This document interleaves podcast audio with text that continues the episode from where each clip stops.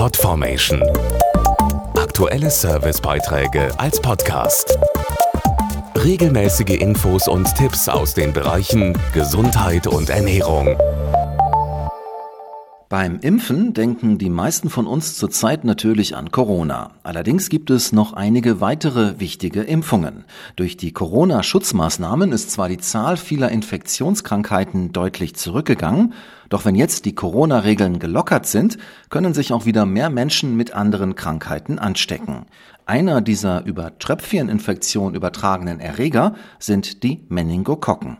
Meningokokkenerkrankungen sind selten, sie können aber innerhalb weniger Stunden lebensbedrohlich verlaufen. Der Kinder- und Jugendarzt Dr. Christoph Metzler hat gerade einen Fall erlebt und rät Eltern, sich zum Schutz ihrer Kinder zu informieren. Säuglinge und Kleinkinder sind besonders gefährdet, an Meningokokken zu erkranken. Und auch Jugendliche haben ein erhöhtes Risiko. In Deutschland versterben circa 10 Prozent aller erkrankten Kinder und viele, die überleben, kämpfen ihr Leben lang mit schweren Folgen, wie zum Beispiel Amputationen. Welche Möglichkeiten einer wirksamen Impfung gibt es? Die von der Ständigen Impfkommission empfohlene Impfung schützt vor Meningokokken C. In Deutschland ist jedoch die Gruppe B für 60 Prozent der Erkrankungen verantwortlich.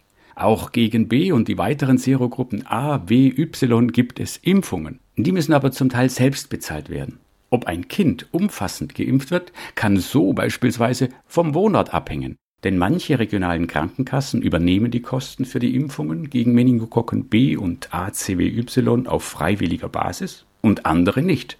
Damit ist in Deutschland eine Chancengleichheit für alle Kinder für einen guten Start ins Leben leider nicht gewährleistet. Für Fragen zu den Meningokokkenimpfungen sind die Kinder- und Jugendärztinnen die beste Anlaufstelle. Und eine Anfrage bei der eigenen Krankenkasse klärt, wie es mit der Kostenübernahme möglicher Impfungen aussieht. Podformation.de Aktuelle Servicebeiträge als Podcast.